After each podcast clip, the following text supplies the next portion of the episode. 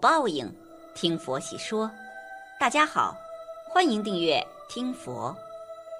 生活当中总有人存在这样的误解，很多人都觉得过了六十岁就没有夫妻生活了，还有一些上了年纪的中年人，觉得夫妻生活是非常不好意思的一件事情。其实六十岁以上的人拥有正常的夫妻生活也是至关重要的。晚年长期行房的人。在脸上会有一些特征，但如果功能方面存在障碍，不仅需要正确的疏导，而且也要掌握一些技巧与方法。让我们一起来看看吧。一、降低期望。人到老年，全面的生理衰退导致敏感性降低，引起性兴奋所需要的感觉刺激强度也会增高，导致老年人反应速度减慢，强度降低。只有勇敢面对这种转变，并主动按照老年人的特点和规律从事夫妻活动，才能得到满意的结果。二、坚持不断。老年人的夫妻生活频度和时间需要根据自身健康状况和情趣决定，可每月维持一到两次的夫妻生活，或者至少每两个月维持一次夫妻生活，持之以恒很重要。否则，性情绪和性兴趣也会随之逝去。三、不拘形式。老年男性的力量大大减弱，体液量也会减少，这是正常的。另外，老年人夫妻生活不一定要有性高潮，也不一定要在卧房床上进行。四、内容多样。夫妻生活的表现形式绝不仅仅只是在床上。有些老年人更愿意满足思想上的快乐，爱抚和依恋在夫妻生活中的作用更加重要，也是点燃激情和维持婚姻的重要方式。外在的相互吸引、心理上的相互依存、感情上的相互补充，都是爱的表达，是组成夫妻生活的重要部分。五、优化环境。优化性环境，可以说现实中每个人都处于性环境的包围之中。诸如影视节目中许多拥抱亲吻的镜头，无不通过感官给予人心理上的刺激。而作为青年时代走过来的老年人，应调试自己的审美情绪，加强自身的文化修养，采取不同的方式来优化家庭的性环境。六、科学锻炼身体。健康的性功能离不开健康的身体。试想，假如病魔缠身，何来欲望？因此，老年人应根据自身体质，选择适宜的体育锻炼项目，坚持运动以增强体质。七、合理饮食，适当进补。老年人应注意膳食平衡，营养合理。除了饮食要荤素搭配外，可以吃些鲜鱼、牛奶、蛋类。兔肉、牛羊肉、豆制品、海产品、时令蔬菜、瓜果等，保证满足身体对各种营养素的需求。身体好了，功能才能旺盛。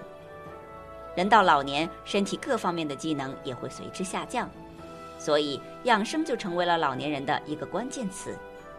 很多人在年纪大的时候都会出现手脚冰凉的现象，这主要是与体内阳气不足有关。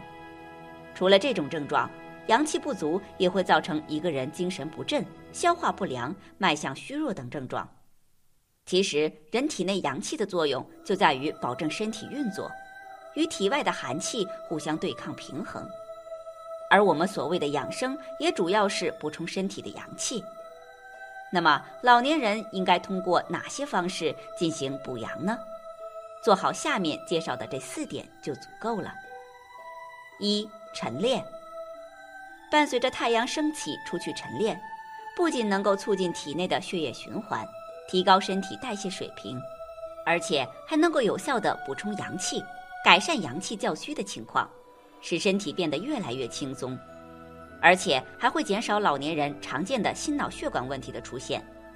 但是在晨练时，要注意运动的程度适当，不要做一些太过激烈或时间太长的运动，可以选择打太极。散步、慢跑和广场舞等比较舒慢节奏的运动，就能够很好的活动到身体，保持身体的健朗有活力。二、保证睡眠。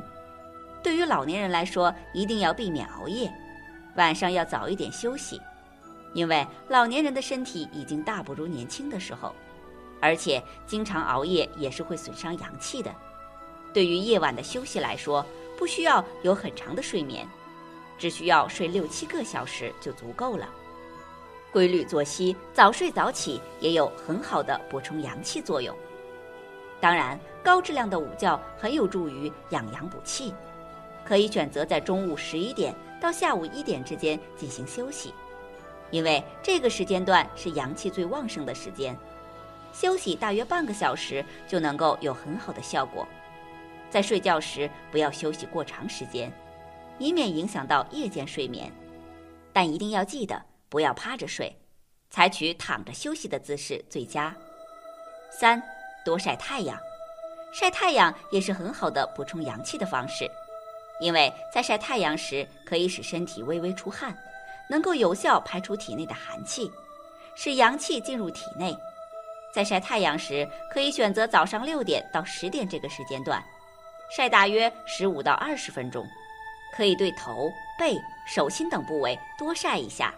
也可以选择户外运动的方式，这样既能晒了太阳，又能锻炼身体，可以说是一种两全其美的好办法。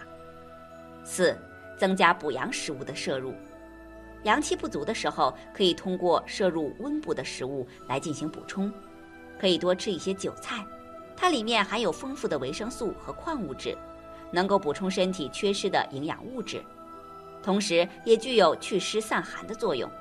平时也需要注意减少生冷食物的摄入，只有体内阳气足，身体才会越变越好，越活越年轻，从而变得长寿。而除了饮食以外，还有很多的因素会导致我们产生更多的负面情绪，从而影响到身体的状况。对于老年人来说，他们的情绪波动较大，这些不良的情绪对健康是非常有害的。事实上，老年人通过一些方法可以保持积极和良好的心态，这对身体健康有很大的帮助。第一，不要期望和思虑过多，老年人不要有过多过高的期望，不要思虑过多，徒增烦恼，令自己发脾气，应给自己留一个心理的空间，以便令自己更容易接受一些事情。第二，正确的称赞自己。不要过于自卑和自怜，不要过度的责怪自己以及生气，应以积极的态度赞美自己，这会对你的行为产生积极的影响。第三，遇到失望时要学会自救。当自己面对一些挫折或不顺心的事情时，不要过于急于发脾气和失望，首先应该冷静沉着面对，不能失去希望与信心。看破事物外在的假象，从而放下事物的执着，而得到自在快乐，这样自然能够克服一些不好的情绪。第四，积极的参与生活，无论在什么情况下都保持一定的热情，那么埋藏在心中的阴霾就可以消除。当你不开心的时候，应把所有的精力投入到丰富多彩的生活中，这会令人感到充分的喜悦。第五，保持和创造快乐的心态，树立乐观的态度是克服负面情绪的法宝。每个人都可以根据自己的情况来创造一个快乐的环境。情绪中有外在因素，但可以控制它。在困难面前不要气馁。第六，学会释放消极的情绪。面对不利的环境，我们应该学会释放消极的情绪。可以找几个知心朋友，发泄内心的压抑和不满。适当发泄有利于释放负面情绪。第七，学会宽容。老年人应该学会宽容，培养自己宽广的胸怀。在生活中，即使是你身边的人在生你的气、抱怨你的时候，也要学会宽容。老年人与他人建立起良好的人际关系，可以带来欢乐和安慰。一个心胸狭窄、容易发怒的人，只会损害自己和他人。学会包容、欣赏、原谅他人，这样心情也会保持乐观。总之，人的情绪与免疫功能有非常直接的关系。如果老年人经常生气，会导致身体的免疫功能下降，疾病就会产生。一个人若把烦恼看成是石油，便会千方百计的断烦恼、证菩提。烦恼往往不易一下子断除，人们总是想逃避，逃避不了就强忍。这种断烦恼的方法，只能带来更大的痛苦。一个人若能意识到烦恼是无常的，学会转化，便能转烦恼成菩提。一个人若能觉烦恼即菩提，当下就获得了圆融无碍的人生智慧。